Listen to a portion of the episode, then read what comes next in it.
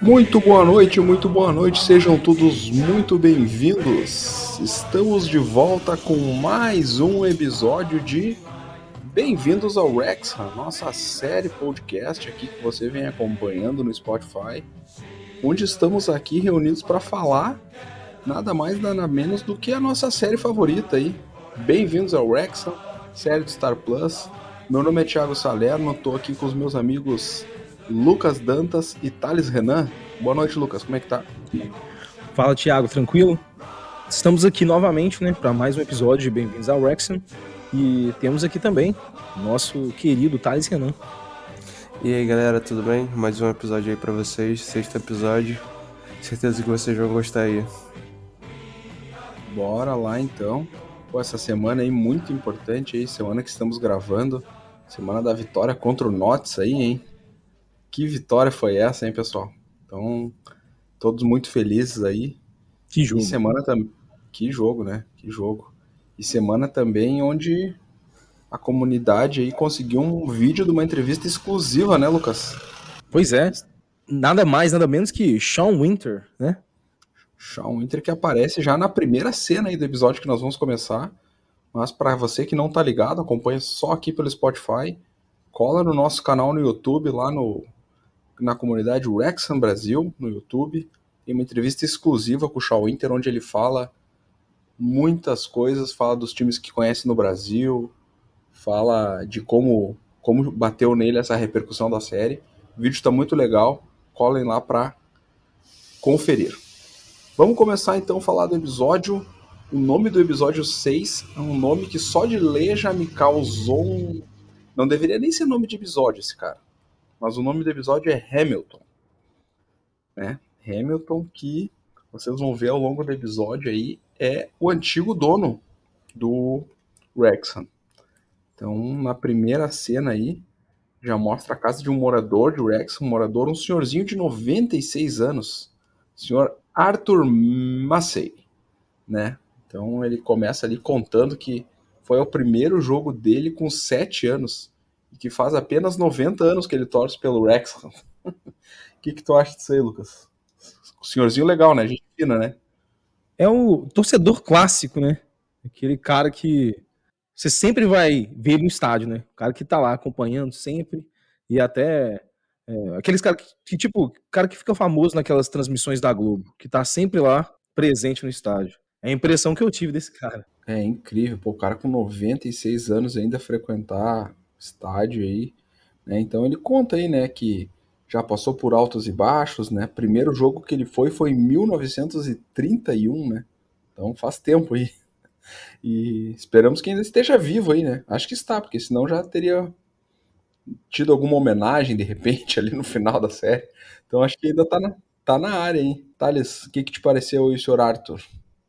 Pô, bem bonito, né? Essa história do, desse torcedor 90 anos torcendo pro Wrexham, se a gente já sofre torcendo, tipo, pra ir um, dois anos já, imagina o cara que viveu, que torceu 90 anos pro clube. Verdade. Então é bem bonito, assim, bem emocionante. Não, aparece uma cena dele, só para complementar ali, que ele participou de uma campanha que é onde ele tem um tijolo com o nome dele escrito ali no estádio, né? Muito legal, né?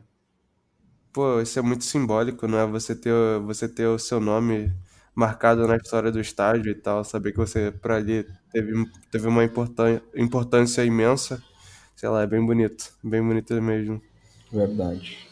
Uh, e aí a sequência da cena ali aparece o Spencer Harris, né, uh, presidente de honra na época da, da aquisição, comentando, né, uh, que também torcia pro Wrexham há perto de 40 anos já, então ele deve ter em torno de 45, 47 anos, e depois aí o nosso amigo Shaw Winter, né, né, comentando ali que nem todos entendem que quer torcer para um time do tamanho do Rex e tal. Então, muito legal aí essa primeira cena. Uh, a cena que praticamente ela fala do amor e do sentimento, né? Que é torcer por esse time tão histórico, né, Lucas? É, eu acho que esses primeiros minutos tá mais é para mostrar é, o quão indignadas as pessoas ficaram com o que vai, com o que vai acontecer depois, né? Então eles mostram como as pessoas têm uma ligação pelo Wrexham, uma ligação tão forte, e, e que, caso uma coisa ruim aconteça, esse esse elo quebrado ia fazer muita diferença na vida das pessoas, né? Verdade. E aí no finalzinho dessa primeira cena aparece a casa ali do Sr. Arthur, ele e mais duas irmãs mais novas que ele, um pouquinho, uh, lendo uma notícia, né? Que saiu num jornal que uh, trio de irmãos que somados têm 294 anos iam ao Wembley ver um jogo do Rex. Caraca, velho. 294, né? Muito ano, né, velho? Puxa Nossa, vida. são gerações e gerações. É. Uh, depois aparece aí na segunda cena, né? Tem a abertura e tal.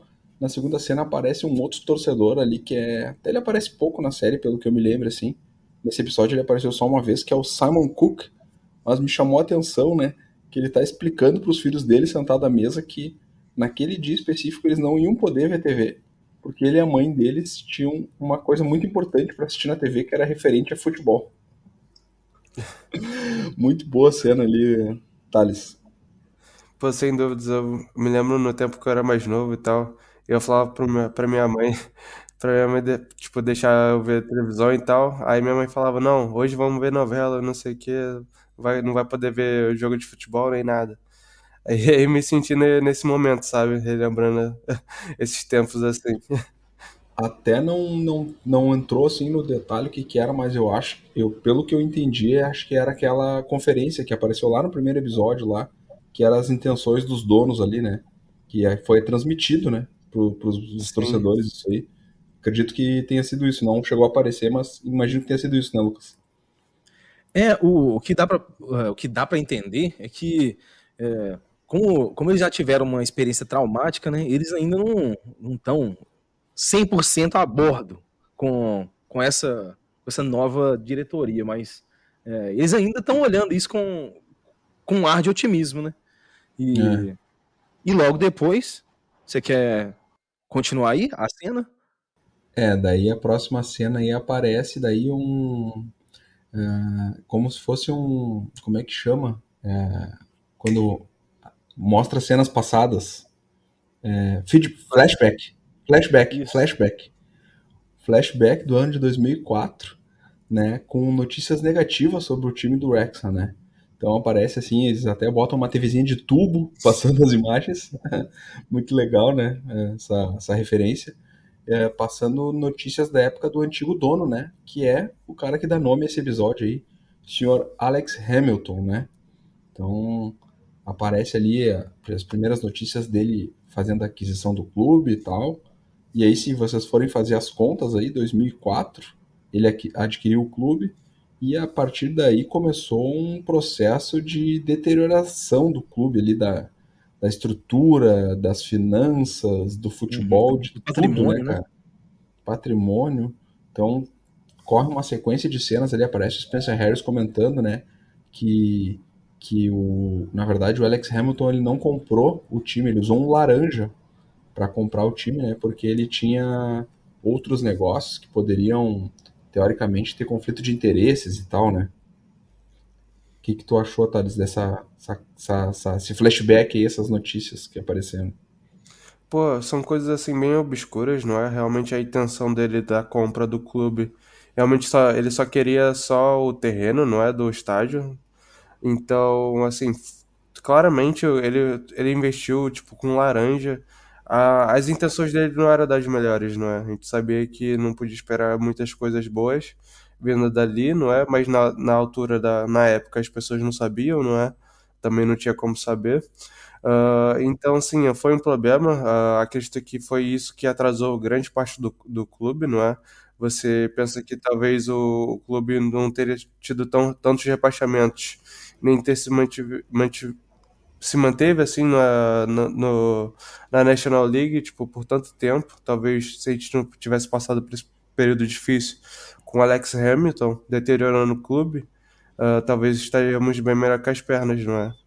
é? Na verdade, ali, pelo que eu fiz de conta, assim, quando eu tava, tava vendo o episódio, 2004, é mais ou menos, na época, mais ou menos que o Chelsea foi adquirido também. Então, acho que entrou meio que uma uma onda né, de novos donos chegando em clubes ingleses ali, e teoricamente era para ser uma coisa boa, né? Mas se a gente for fazer as contas aí da história que foi contada, é, que faz 15 anos que estamos na National League aí, né? Então, 2004 bota mais 15 anos, 2019. Então, depois da aquisição que aconteceu esse rebaixamento para a National League aí, mas a gente viu um pouquinho mais para frente que é, fazia parte do plano do Hamilton é, essa deteriorização tanto do futebol quanto das finanças. A verdade é que ele queria que o clube desaparecesse, né? Essa é a verdade. Ele queria, né? É, ele era um sanguessuga, né? Ele queria sugar tudo do clube e lucrar o máximo e deixar o clube às traças. E é. queria até deixar uma pergunta aí, ó, para a galera, para vocês também. Se a gente fosse comparar o Alex Hamilton com um dirigente brasileiro, tem alguém que a gente poderia ir trazer para essa disputa com ele? Talvez não especificamente com o que ele fez, mas pelo menos com, sei lá, o produto final disso, né? Que é um cara que sugou o clube e deixou ele às traças? Sim. Cara, eu tenho um caso aqui no, no, no meu time de coração aqui, que é o Inter aqui, que é, cara, praticamente o primeiro caso do dirigente, pelo menos que se tem notícia, que foi uh, indiciado pelo Ministério Público, né? Foi o presidente Vitório Pífero aqui no Inter, que uh, até teve um lance também com relação ao estádio, né? O Pífero ele era um empreiteiro também, então tem mais essa coincidência. E a verdade é que o Pífero ele brigou com o antigo grupo político dele dentro do Inter, porque ele queria que o Inter fizesse o estádio, a, a reforma do Beira-Rio para a Copa do Mundo com recursos próprios e com a empreiteira dele, né? Então, é, é um caso até meio parecido até. mas uhum. então aqui no meu caso, no caso do meu time tem esse exemplo, mas o outro que me vem à cabeça são os dirigentes do Cruzeiro lá, né? Também. Eu tava pensando na portuguesa. Verdade. Então são aquelas pessoas que estão no clube basicamente para interesses próprios, né? Interesses próprios, não por interesses do clube. E, e é isso, né? É, pessoas que não deveriam, na verdade, estar se envolvendo com futebol, que é uma paixão tão grande para tanta, tanta gente, né, Thales? Pô, sem dúvidas. Tu pensa ali que mexer com, com a paixão das pessoas é uma coisa muito cruel, não é? Então, assim, do meu clube, é, talvez eu possa puxar o nome aqui, é Peter Simpson, na altura ali na, da época do, da Unimed, do Fluminense. Aquela uhum. parte ali, o, o time teve muitas, muitas, muitas dívidas. Por isso, talvez o Fluminense passou vários anos ali na, na tipo, passando ali perto do rebaixamento e tal, e não tendo nunca muitos investimentos. Agora com essa gestão do Mário Bittencourt, é, tipo, já melhorou, não é? Mas se eu tivesse que ligar um ponto entre um cara, um dirigente que sugou muito do, do meu clube, talvez eu falaria o Peter Simpson do Fluminense. Então, é. sim, aí tu imagina o Wrexham numa cidade inteira. Você pensa, o Fluminense, tu mexe, tu mexe apenas com torcedores fluminenses, mas se tu mexe com o Wrexham, mexe com a cidade inteira, não é só com os torcedores. A cidade tem, depende do Wrexham, depende do estádio, então é uma coisa, o buraco é bem mais embaixo. Verdade. É, voltando então para a história ali, para a questão do Hamilton, é, fica muito claro que o real interesse dele é na área do Racecourse Ground, e ele usou o clube por quê? Porque o clube nem era proprietário do estádio, mas existia uma relação comercial uh, entre o proprietário atual do estádio, que era uma, uma cervejaria, né? Uma cervejaria, e que alugava por um valor simbólico para o time a área do estádio para o time poder jogar, né? E mais para frente ali, uh, ele, após assumir o comando do clube, ele demonstra interesse em comprar da, da cervejaria e a cervejaria pensou, bem, ok, vamos vender e tal. É, na verdade, eles faziam isso para ajudar o clube, na verdade. Então, era uma coisa também bem a nível simbólico, como tem anteriormente, e era uma área avaliada na, na época, pelo menos é citado no, no, na série, perto de 10 milhões de libras, se tivesse todas as documentações certinhas ali e tal. Então, que, que aconteceu, né? Uh, ah, para desenrolar assim, a história, para a gente não ficar dando muito, muita volta, né? O, o, eles compraram o da cervejaria, o, o Racecourse, a cervejaria achou que estava vendendo para o Wrexham, e na verdade, o que, que aconteceu? O dono, que é o, o, o Hamilton, ele transferiu transferiu para uma outra empresa que também era estava no nome dele, né, Lucas? uma operação totalmente obscura, né? Exatamente. Tudo debaixo dos panos, né? Envolvendo laranja. Pois é. Então não é só no Brasil que acontece esse tipo de coisa. Exatamente. Então, cara, fica muito claro aí que o futebol, o interesse dele era que o futebol desaparecesse, né? Era desvincular o clube do, do estádio. Essa é a verdade, né? E, e aparece na cena 4 o Spencer Harris comentando, né? Que o time e o estádio eles estão interligados, né? Que se o time desaparecesse ou se o estádio desaparecesse, principalmente, né? Ele cita assim: se não tiver mais aqui o racecourse, o Wrexham vai desaparecer. Mas até a estratégia do desse Hamilton era o contrário, era assim: eu vou deixar o clube tão mal que ele não vai mais querer ter o estádio, enfim. Então, Uhum, Que vai ficar inviável, né? O Exatamente. manter o estádio. ah, Aí vai parecer que ele tá salvando o clube, vendendo o só estádio. que na verdade, ele que causou tudo. Verdade. Então, enfim, é, aparece todo esse flashback aí de todas essas notícias da época, né? Desde essa época aí, a cópia ali, que é a- seria a principal arquibancada, que hoje ainda está em, em reforma, mas na época estava em ruínas, né? E, e, e tudo fazendo parte desse deterioração, como eu citei, né? Próxima cena, ah, aparece daí, ah, momento atual, né? Tempos atuais, o Rob ligando e perguntando sobre a compra do estádio, né? Então, voltando ali, os donos tinham assumido. Rob pergunta pro, pro, Cal, pro Shawn, desculpa. É, a cena é aquela cal clássica dos quatro, né? Rob, Shawn, ah, Ryan e Humphrey, Humphrey Kerr. E o Rob perguntando, e aí, como é que tá a situação da compra do estádio?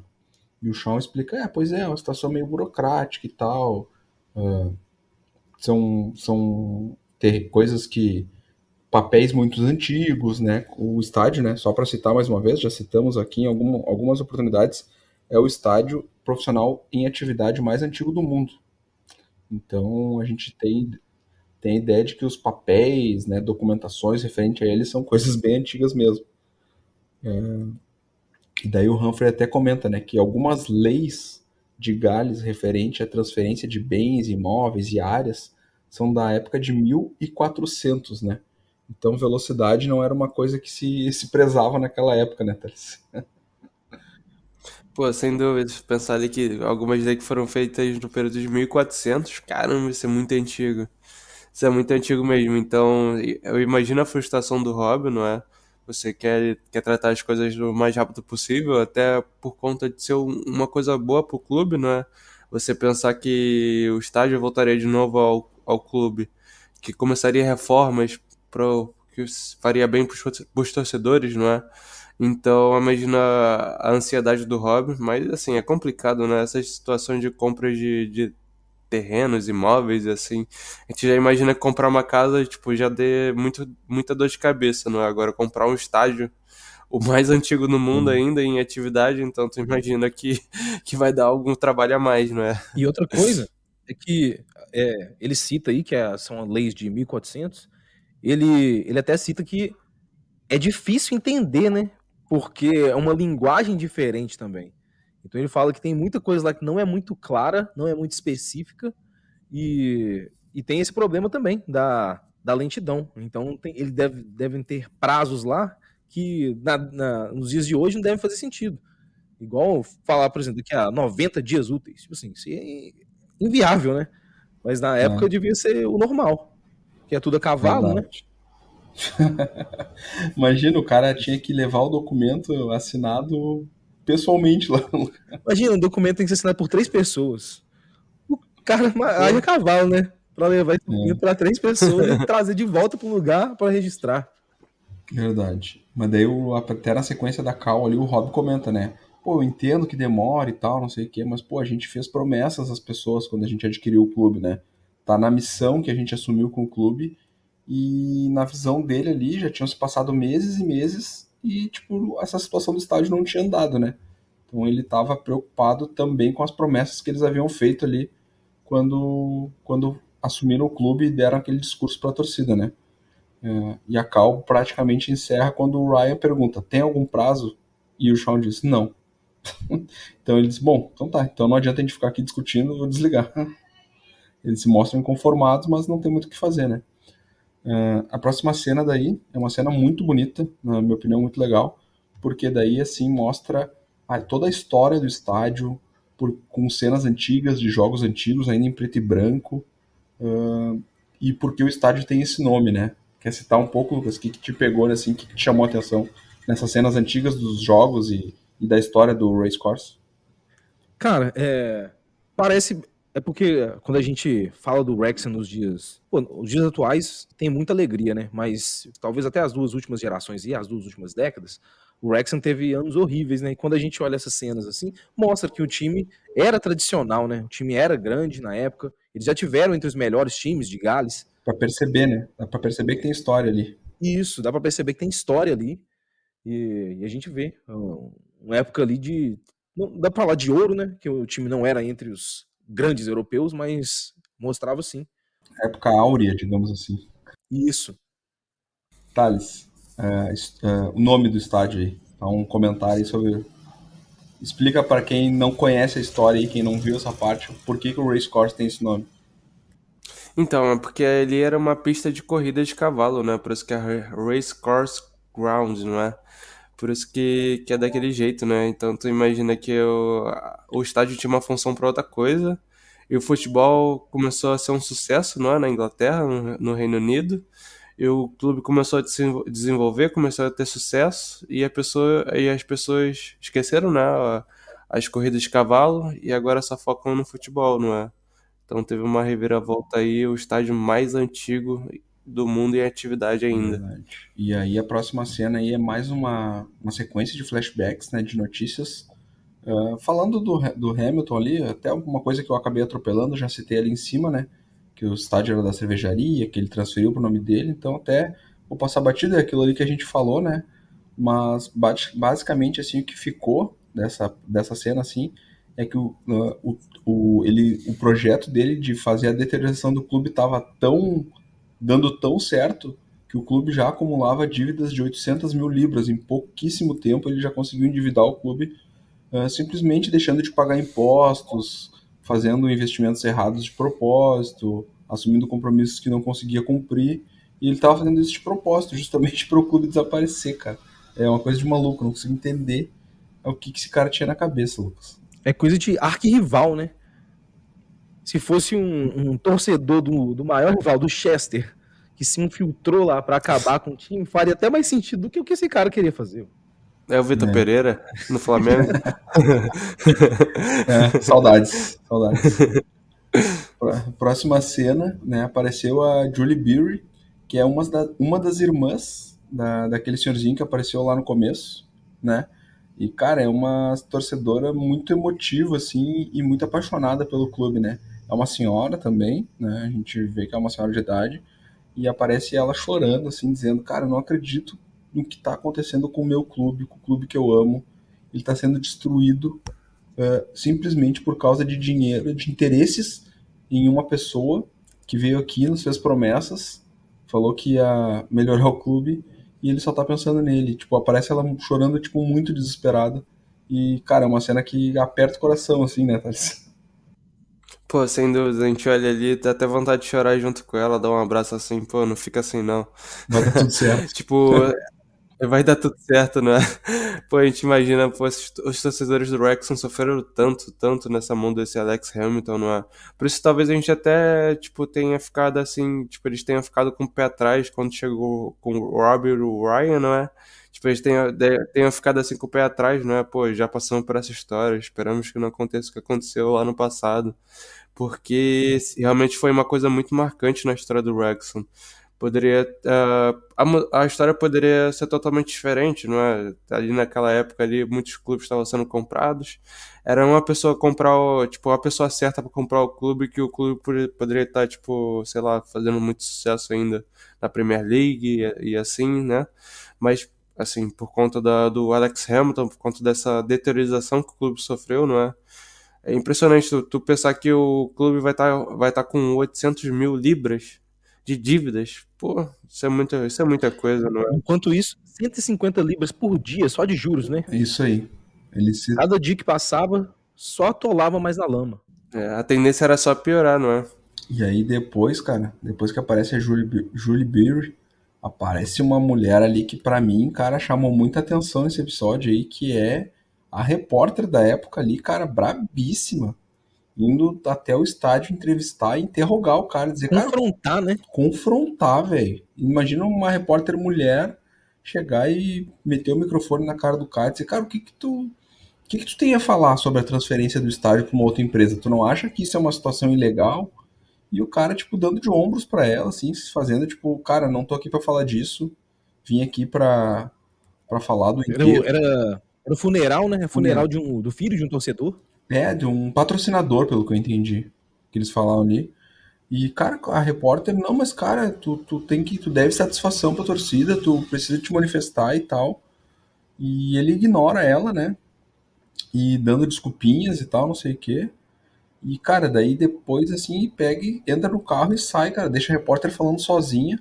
Mas eu achei ela, assim, ó, brabíssima, muito corajosa e principalmente, né, Cara, esse tipo de gente que faz esse tipo de coisa, meu, o cara tá envolvido com outras coisas também, velho. O cara tá envolvido com máfia, tá envolvido com. O cara, cara, a repórter foi muito corajosa ali, na minha opinião, cara. Ah, tirei chapéu pra ela, de verdade. Uh, e daí, depois, assim, que aparece ela tentando interrogar o Alex Hamilton, cara, é, quando a torcida meio que assim, ó, se deu por conta, pô, o cara tá sacaneando uh, e não quer falar, não quer se manifestar, aí já mostra uma mobilização da torcida, né? contra tudo aquilo que estava acontecendo e começa a mostrar cenas. Dá no protesto, né? Protestos, uh, torcida na rua com faixas, enfim, fazendo marchas pelas ruas. Uma cena tocante até, assim, cara. Tu vê que a torcida começou a se voltar contra o dono, né? A gente até vê isso em outros níveis aí, né? Nessa história de times com donos lá na Inglaterra, que nem a gente tem notícias a torcida, do, por exemplo, do Newcastle vivia protestando contra os antigos donos antes da compra agora. Do Manchester United, né? A torcida do Manchester United contra a família Glazer e tal. Ah, até teve um, um episódio recente, acho que foi no ano passado, que a torcida invadiu o Old Trafford em dia de jogo. O jogo foi cancelado tal. Não sei se vocês lembram dessa cena aí. Mas, enfim, é, eu acho que pra época era algo também uh, bem significativo, né, cara? Bem significativo a torcida do Wrexham mostrando a sua força e se voltando contra o cara que era o dono do time. Dá para se dizer assim, né, Lucas? Pois é, foi sentimento de revolta total, né? Todo mundo, é, eles faziam protesto em todos os lugares, né? no estádio, na rua, e eu acho que deve ter chegado uma hora Sim. que deve, ficar, deve ter ficado insuportável pro Hamilton, né? É, e aí o cara veio com um discurso, né? O Hamilton se manifestou e a hora que ele, ele não queria falar. E a hora que ele abriu a boca para falar, ele falou: É, nós vamos ter que vender o Racecourse para pagar as dívidas. Olha o tamanho da cara de pau desse cara, velho. Thales, pelo amor de Deus, cara, me ajuda. Pô, não tem como falar bem desse cara, não é? Olha o que, que ele fez. Chegar ali ainda virar a situação contra, contra os torcedores, não é? Então tu imagina, ele talvez ele, ele pensasse que os torcedores do Wrexham era tipo, ah, tá bem. Olha, vamos perder no nosso clube aqui e ficar tranquilo, tá ligado? Tipo, não esperavam que ia ter essa revolta toda. A cidade toda ia abraçar o clube. E, e se fosse preciso, o Hamilton se pisasse ali no ali no, no, no estádio, eu acho que seria lixado, hein? não ia passar. Pô, e o, o cara já não o cara é. já não tava bem quisto. Já né? não tava. Aí ele chega é. para dar uma notícia pior, né? É igual a diretoria do Flamengo chegar, ó, oh, o novo técnico é o Valdemar. e a cereja do bolo, a cereja do bolo, ele chegou e disse assim, ó, e eu tô intimando o Wrexham que em um ano ele precisa parar de ocupar o estádio. Cara, isso o cara, o cara não tem noção. Expulsando o próprio clube, não é? É, depois de 130 anos do time no estádio, ele foi lá e, tipo, fez uma intimação dizendo que o time ia precisar parar de usar o estádio, velho. E aí foi a gota d'água, né? É, gota d'água, a torcida se revoltou e tal. E até aparece o Shawn Winter, né? Que é nosso amigo. E, pô, o Shawn Winter agora, toda vez que eu citar ele, eu vou lembrar que ele deu uma entrevista pro Exxon Brasil. é, falando que. Falando da lembrança que ele tinha na época dos protestos, velho. Ele até aparece uma cena, não sei se é ele de verdade, mas é uma criancinha com um cartaz assim e tal. Acho que era ele mesmo, assim, parece ser ele, pelo menos, a criança. De um protesto na época ali, ele falando, ah, eu tinha sete anos, mas eu me lembro tal, não sei o que. Muito legal, na real. Eu era pequeno, mas eu me lembro, ele fala. E aí o que, que acontece, né, meu? A torcida foi protestar na frente da casa do Hamilton. que é, tipo, era em outra cidade, não era em Wrexham, né? Também o cara não é trouxa também, né? Vou ficar aqui fudendo com o time, fudendo com a cidade, vou morar aqui, não. Morava na cidade do lado ali, e a torcida foi até a casa dele fazer protesto, até que, cara, que o cara meio que desistiu, assim, tipo, uh, o que, que acontece? Ah, não, antes de desistir, ele fez uma outra coisa. Ele aproveitou a confusão, velho, e foi pro meio da torcida, velho, para ver se alguém agredia ele, Lucas. Olha, olha o tamanho da cara de pau. Buscando uh, a, o apoio público, né? Porque a, a, partir do momento, pô, cara, aqui, ó, aqui essa torcida, bando de hooligan, me agrediu, não sei o quê. Tipo, daí já virar a história a favor dele, né, cara? Pois é. É, pra ele sair como vítima, né, no caso. Que foi linchado. É, meu, sério, assim, ó é, inacreditável, velho. Inacreditável. Os caras mostrando assim. A, a torcida do Rex não tem todos os motivos, né? para ter os dois pés atrás, né? Com essa história de aquisição, enfim. Uh, sorte deles que caíram agora na mão das pessoas certas, né? Uh, mas daí o que aconteceu foi que a polícia disse pro. A polícia chegou e disse pro Hamilton, cara, a gente não te aconselha mais aí no estádio do Rex. Então, praticamente o cara estava proibido de ir no jogo do time que ele era o dono. Foi isso que aconteceu, Thales. Pô, é impressionante. Não, não tem como, não tem como defender o cara que, sei lá, apanharia pra botar em botar os planos deles, tá ligado, em em ação. ali na mesa, tá ligado? Pô, em ação, tá ligado? Ele, ele apanharia pra, tipo, pra ter, pra ter o benefício próprio, tá ligado? Tipo, caramba, que, que é uma é a escória do mundo, sei lá, não dá pra falar muita coisa sobre, uhum. não é? E aí, sei tomar um processo. É, e aí, até no final, ele aparece o Brian Lau, que é um torcedor também. Uh, até já tinha aparecido antes no episódio, em algum depoimento eu não citei, mas que é um, um torcedor ali, para quem viu o episódio mais loirinho ali, não sei se é loiro ou cabelo oxigenado, mas daí que ele fala que em meio aos protestos, o, o Hamilton assinou, tipo, num guardanapo, assim, dizendo, tá, então eu abro mão, me demito e tal. E aí eu não sei, é, porque isso foi destacado no episódio, eu não sei se depois isso foi usado contra ele. Lucas, até não sei se tem um... É porque pode ser usado, né? É. Uma assinatura em guardanapo pode ser usado. Então ele disse assim: ah, então tá, eu assino um guardanapo aqui que eu renuncio à presidência do clube. Foi mais ou menos isso que foi citado, né, Lucas? Foi. É porque eu acho que hoje em dia isso pode ser usado em, uh, em tratativa de negócios, como evidência de que realmente foi feito um, um trato formal. Pois é. Perfeito. É, enfim, aí voltando, tempos atuais, próxima cena em Los Angeles, o Rob ao telefone perguntando, né, pro Shawn, cara, e aí, como é que tá o negócio? Pô, o Rob tava incomodado, né, cara? Ligou pro Shawn e disse, tem novidades e tal, não sei o quê, como é que tá o negócio da, da aquisição do, do estádio? Né? E aí aparece ele conversando ao telefone com o Shawn, e aí corta pro Ryan falando ali, pô, pois é, o Rob ele é meio explosivo e tal, ele é aquele tipo de cara que entraria num prédio em chamas para salvar alguém. Então, é, tipo, falando um pouco do perfil e tal, e da, da pessoa, né? E, e ele falando, ah, eu sou um pouco diferente e tal, não sei o quê. Mais uma vez, é, trazendo aquela diferença entre eles ali e que os perfis meio que acabam se completando, né, cara? Isso sempre eles fazem questão de destacar na edição, enfim, nas falas. E daí o Rob fala com o Ryan, daí, ah, é, meu, é que tem muito paciente tal, não sei o que. Daí o Ryan fala, não, não é que eu sou paciente, é que eu bebo mais do que tu. Uma piada muito boa, né, Thales? Foi muito engraçado. A gente vê ali o quanto que cada um se completa, não é? A gente imagina que o Rob vai muito, muito mais com o coração e o Ryan vai muito mais com a cabeça, não é? Sim. Então acredito que foi um complemento legal. Talvez se, se só o Rob fosse dono do clube, talvez as coisas não estariam do jeito que, que estamos vendo. E talvez se o Ryan fosse dono do clube, talvez a gente não estaria vendo também outras coisas positivas, não é? Uhum. Porque realmente os dois se completam muito bem. Os dois, os dois é o complemento ali que o, que o Wrexham precisava. Um, um ali é muito mais emotivo, muito mais é tipo, ok, vamos fazer logo isso, vamos resolver logo e o Ryan, tipo, mais pé no chão, assim, olha, vamos com calma, as coisas são passo a passo, não é? Então, acredito que foi uma mistura boa, uma mistura boa pro Wrexham. É, e... é o que a gente tem falado também nos últimos episódios, né? Que eles se complementam pelas habilidades que eles têm, né? Então, geralmente, quando um se comporta com digamos assim, com coração, o outro é mais cabeça. É. Tem, um tem outras habilidades. Então, eu acho que é uma boa dupla aí, né? É. Que tá indo no comando do Wrexham. E o complemento daí da, da conversa, da piada, né? Que ele fala, que o Ryan fala, não, não é que eu sou mais paciente, é que eu bebo mais que tu. E o Rob fala, tá, então é isso que eu devo fazer, eu devo beber mais para me acalmar. E o Ryan diz, não, cara, não, só precisa tomar um pouco de gin. Eu tenho um contato para te passar.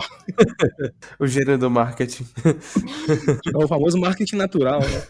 É aquele é... cara que é o seguinte, ele mete o jabá e tu nem percebe, né? Quando vê, ele já te vendeu já. É. É, muito bom, muito bom. E aí eles desligam, né? E aí, tipo, a câmera fica ali, foca no Rob dele e fala, pô, pois é, cara, é que Ryan é legal demais, é muito bonzinho, né? Eu tô, cara, eu tô irritado, tô de saco cheio, pô, é muito burocrático, as pessoas, tipo, já passou do limite da burocracia, tipo, os caras usam como justificativa que estão protegendo o clube, estão protegendo a cidade, protegendo as pessoas, mas, cara, a gente já provou nossas boas intenções, queremos comprar, estamos com dinheiro, por que, que não sai o negócio, né? Então, o cara já se mostrando ali totalmente inconformado com a burocracia e com a demora do processo, né? E daí ele fala, ah, daí os caras marcam uma audiência para daqui três meses, daí alguém fica gripado, não faz audiência, daí solta daqui três meses de novo. É, então... é porque o Rob tá acostumado a resolver umas coisas em uma ligação só, né? uma ligação de uma hora em negociação e ele ele sai lá com, com o negócio dele. É isso aí. Uh, enfim, vamos adiante. Uh, aparece daí um, um, torcedor, né? A próxima cena aparece um torcedor falando que é, que é, uma, que é Wrexham, Wrexham, a cidade, né? Que é uma cidade pequena, que a economia era baseada em metalúrgicas, siderúrgicas, enfim, é, e que muitas delas estavam fechando e que isso impactava também na economia da cidade, os valores dos aluguéis subiam, uh, tudo estava inflacionado, né? Então, falando assim que a situação financeira da cidade não era boa. Mas, mesmo assim, em 2014, em um dia, até não entendi bem como é que foi essa operação, não é bem explicado, mas que em 24 horas a torcida do Wrexham arrecadou 124 mil libras numa, num conjunto, numa associação de torcedores e recompraram o clube. Lucas. Deixa eu só adicionar a informação aí, porque a gente tem esse vídeo no TikTok que a gente postou de um torcedor falando sobre esse fato aí. Perfeito. E foi exatamente, eles deram 24 horas para eles conseguirem arrecadar fundos para poder tirar o clube de onde, da situação que estava. Então, se isso não acontecesse, o clube seria despejado, né? O terreno não seria mais o clube. Então, é, era uma época difícil para a cidade, mesmo assim eles conseguiram arrecadar todo, todo o dinheiro que era necessário para conseguir manter o clube vivo. E a partir daí o episódio vira só emoção, né, cara? Porque o pessoal comenta que crianças iam para os lugares onde estavam arrecadando dinheiro com os cofrinhos, quebravam os cofrinhos e tal. E, cara, coisa de louco, né, cara? Coisa de louco. Tu arrecadar 124 mil libras é muita grana em 24 horas. E até aparece, né, o Shaw Winter comentando, né, cara, como a torcida do Rex era fantástica, como conseguiu arrecadar o valor em 24 horas e comentou que com o Chester aconteceu a mesma coisa e que a, a mobilização da torcida não foi a mesma e que o clube acabou uh, decretando falência e tal, né? Então, realmente não era uma coisa que, tipo, não, tô fazendo para ameaçar aqui, mas é uma ameaça de mentirinha, não. Realmente, se não o valor não fosse arrecadado, o pior poderia acontecer. Uh, e a partir daí, né, a partir desta ação, que os torcedores acabam assumindo o controle do clube através da associação e aí começa, na verdade, é tipo assim, ó, a gente não é que o, começa um, um, o pior momento. O pior momento acredito que já passou, que era a administração do, do Hamilton, mas a, começa um momento muito difícil, né, cara? Porque são. Imagina um clube administrado por uma associação de torcedores onde não há recursos. Então, cara, é, a partir dali, em 2014, o Wrexham acabou virando um clube meio que sem perspectivas, né? não tem habilidades também, né? São, são vários torcedores. Então eles não têm a, a mente de um dirigente, não sabem o, o que é o dia a dia de um dirigente, o que precisa ser feito, e até mesmo do, em outros cargos né, de executivo de futebol, diretor de futebol, é, analista de desempenho, eles talvez eles nem sabiam é, o, por onde começar, né? Qual é a equipe que eles precisam construir para fazer com que o time funcione. Verdade. E acontece ali que aparece o Spencer Harris, né? Que Acredito que desde então tenha sido nomeado o CEO do clube. Acho que talvez por ser uma pessoa de um, lá no começo fala, né, que ele trabalhava numa multinacional e tal, né, para ter esse cargo de CEO. Então foi eleito para essa posição. Era o único, né, com experiência, assim, um cargo é, gerencial de, digamos assim, de alto cargo, né? É. E aparece ele comentando ali, né, que a contribuição mínima para te fazer parte da associação era 12 libras por ano, então uma libra por mês, uh, e que geralmente o que mais chamava a atenção dele não era nem, né, que tinha gente que contribuía com valores maiores e tal, né, por amor ao clube, mas aí uh, começou a aparecer aquela coisa que para mim chamou muita atenção, que são os voluntários do clube, né, cara? Essa questão dos voluntários ali, das pessoas ajudando, porque é muito fácil dar dinheiro ali, ah, vou 20 libras, 30 libras por mês, é um valor, mas tu ir lá e dedicar o teu tempo para não ser remunerado, para te estar tá dedicando tempo ao clube, fazer melhorias, fazer as coisas, é muito amor mesmo, né, Thales? Pô, sem dúvida, a gente vê ali que o Wrexham é muito baseado no amor, não é? A gente vê ali, parte da série também é muito baseada no amor que os, torcedores, que os torcedores têm com o clube, não é? A gente vê ali esses três, esses três uh, irmãos, não é? Velhinhos assim, mesmo assim eles relembram assim as histórias que, que já fizeram pro Wrexham, que arrecadaram dinheiros para uh, dinheiro para pagar aluguel, uh, aluguéis, a, a, pagar salários e essas coisas assim. Aí tu pensa, pô, realmente sei lá, tipo, a gente até pensa assim, pô, será que eu poderia fazer mais pro meu clube? Será que eu poderia fazer mais pro Fluminense? Sei lá, pro Inter, pro Corinthians? E a gente vê ali que o Wrexham, que os torcedores do Wrexham fazem, fazem tudo, não é? Eles já botaram para fora um, um, dono de um clube. Agora estão comprando o próprio clube. E, e além de comprar, você faz ali trabalhos voluntários, ali você está sempre participando, está sempre ali com a comunidade. Então é realmente uma, uma base muito ativa, não é? Os, torcedores do Wrexham. Isso aí. E aí, então, aparece alguns torcedores, pra, pra, aparece o próprio Wayne Jones comentando, né, cara, a gente estava ali tentando sobreviver, é, tipo, um dia de cada vez e tal, mas a gente não tinha perspectivas, até que chega a notícia que existia um interessado na compra do clube, né? E que essas pessoas eram Ryan Reynolds e Rob McElhenney, Lucas. E ninguém acredita, né? A, a torcedora até pergunta: Ryan Reynolds, aquele? Aquele mesmo? E... O, o, do filme? Exatamente. E, e aí ela falou: o, o, o, outro cara lá eu não conheço quem que é, o Rob. Mas é isso, né? Depois de anos, né? O clube estava numa espiral negativa, né? Quando estava com, com, os torcedores no comando. É, mesmo que foi uma é. iniciativa com, com boas intenções, realmente não era o melhor para o clube. E aí, quando chega essa dupla aí, muda a perspectiva de todo mundo, né? Cara, é com certeza, sem dúvida nenhuma. E eu fico pensando como é que esses caras chegaram ao Wrexham, né, cara? Porque isso não conta muito, não sei se daqui a pouco vai ter um detalhamento maior na segunda temporada, né? Não sei se em alguma entrevista foi citado. Eles falam superficialmente, dizem, ah, a gente estava procurando e tal, vimos, conhecemos o clube, vimos que tem uma relação com a comunidade e tal. Mas com certeza essa busca foi muito mais profunda do que isso, né, cara? É, eu não consigo imaginar como é que eles chegaram nesse clube. E, cara, é o clube certo com as pessoas certas. É incrível a história, né, Thales? Pô, é incrível. Eu acredito que teve o casamento perfeito, não é? Os dois ali com a motivação certa, as intenções certas e o Wrexham ali que precisava, precisava, porque tava vindo ali daquele período da pandemia que muitos clubes passaram por muitas dificuldades, que uh, a gente imagina que os clubes uh, pequenos, não é? A maior, a maior fonte de rendas dele é, são jogos, não é? São os torcedores ir nos estádios e você tem ali a renda para se manter mês a mês, ano a ano, temporada a temporada. Então, depois da pandemia que teve o corte de, de dos torcedores não é, no estádio, você não tinha muita pers perspectivas muito boa.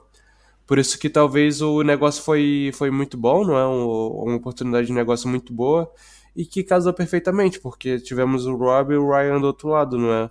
Talvez se fosse outras pessoas diferentes, talvez a, a história fosse diferente do que tá, tá sendo agora. A perspectiva agora é de subir, uh, ir para League League 2 e fazer fazer mais uma boa temporada, quem sabe subir para League para League One, né? No maior dos sonhos, então assim, realmente deu tudo certo. Verdade. O que, o que eu gostaria de saber um dia é quais eram as outras opções que o Robin Ryan tinha olhado antes de escolher o Rex. Nossa. Imagina, Chelsea, Real Madrid. não, não, não. com certeza não, mas, mas com certeza sim. O, o perfil de clubes que eles buscavam era de um perfil de baixo investimento, sem dúvida, mas que tivesse essa, essa aspiração de subir e tal.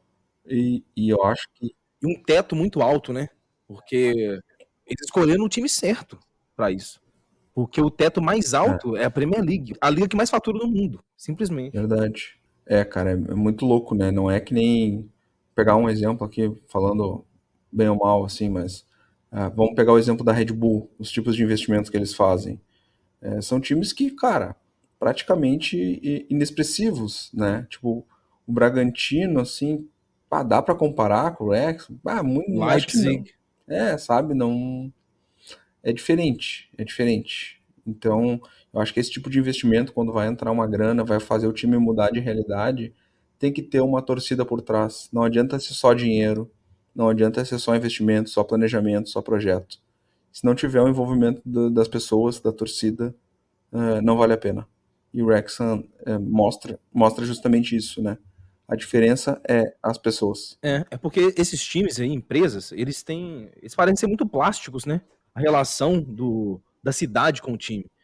É mais. Não tem aquela ligação forte de torcedor igual o Wrexham tem, né? Com a comunidade, da, da forma que, que, que, o clube né, é representado pela cidade e, e vice-versa, né? A cidade é representada pelo clube. Verdade. E aí, para encerrar esse episódio, né? Esse episódio tão pesado aí de, de tanta coisa, notícia ruim e coisas de pessoas mal intencionadas que a gente viu a melhor cena que é aquela calzinha dos quatro, e aí num momento de uma notícia maravilhosa, que é o Shawn anunciando para o Rob e para o Ryan que eles finalmente conseguiram desamarrar o nó e se tornar os novos donos do Race Course. Então é um momento de alegria do final do episódio, ele anunciando que o Race Course voltava a ser do Wrexham e que Rob e Ryan tinham conseguido cumprir com a sua promessa para os torcedores, Thales. Pois, final feliz, não é? Final que todo mundo esperava. Uh, assim, todo mundo esperava, mas ninguém sabia se, se ia acontecer realmente isso, não é? Que, que o desenrolar da história ia para isso.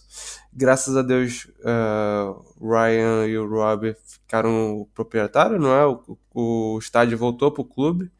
Uh, assim, a gente pensa assim, a burocracia foi um, pouco negativo nessa parte, mas talvez talvez ela que tenha sido a parte boa, assim, pro Alex Hamilton não, não adquirir, adquirir logo o estádio, não é, tá ligado? Tipo, poderia ter acontecido ali muito rápido, mas uma coisa mais no, no, que não seja tão burocrática, o Alex Hamilton vai lá, compra logo o estádio e, e, e o, o, plano que ele queria e destrói tudo, sabe? Tipo, tudo que ele queria era ter mão, em mãos o estádio.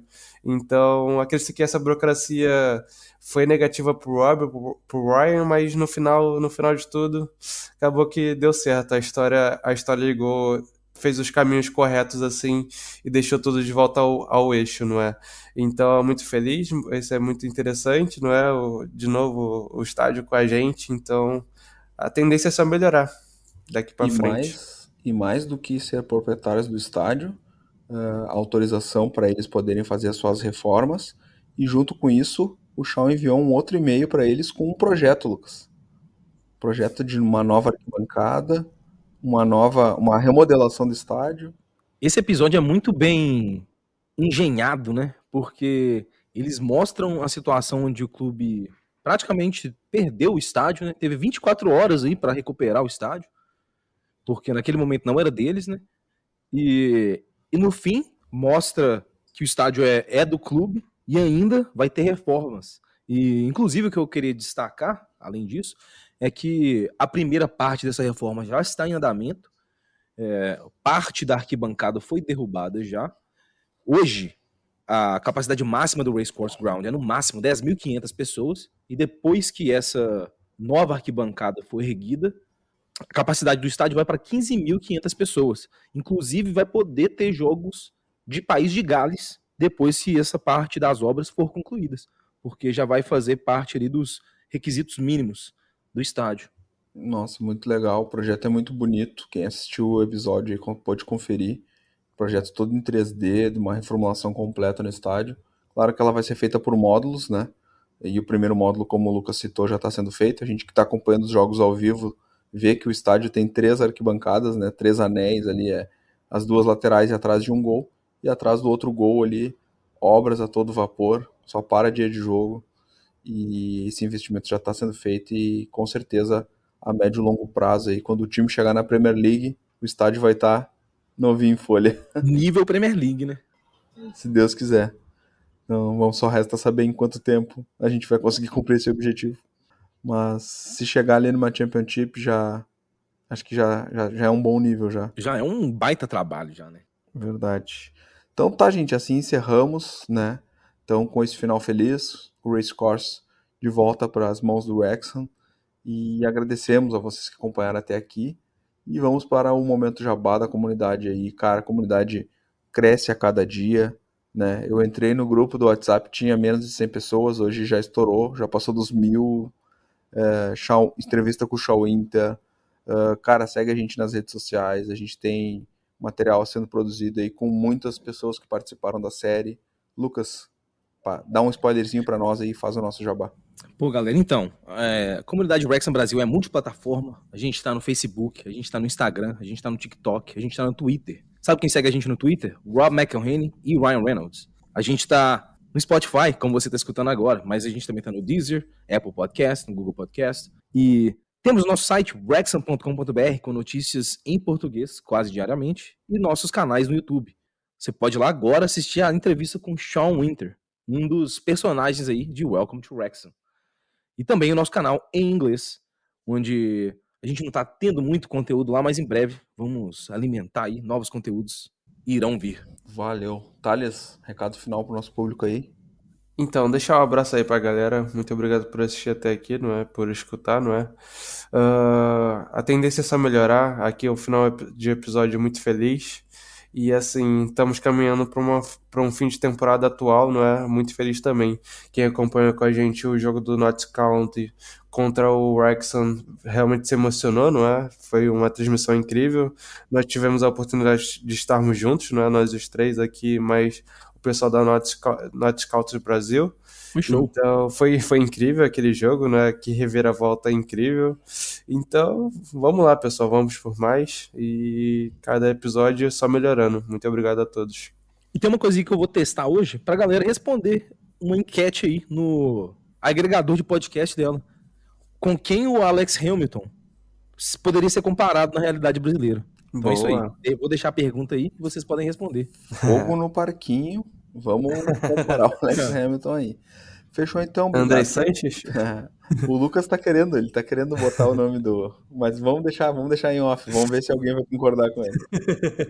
Então tá, gurizada. Valeu, obrigado. Até a próxima semana. Um abraço e tchau. Um grande abraço. Falou!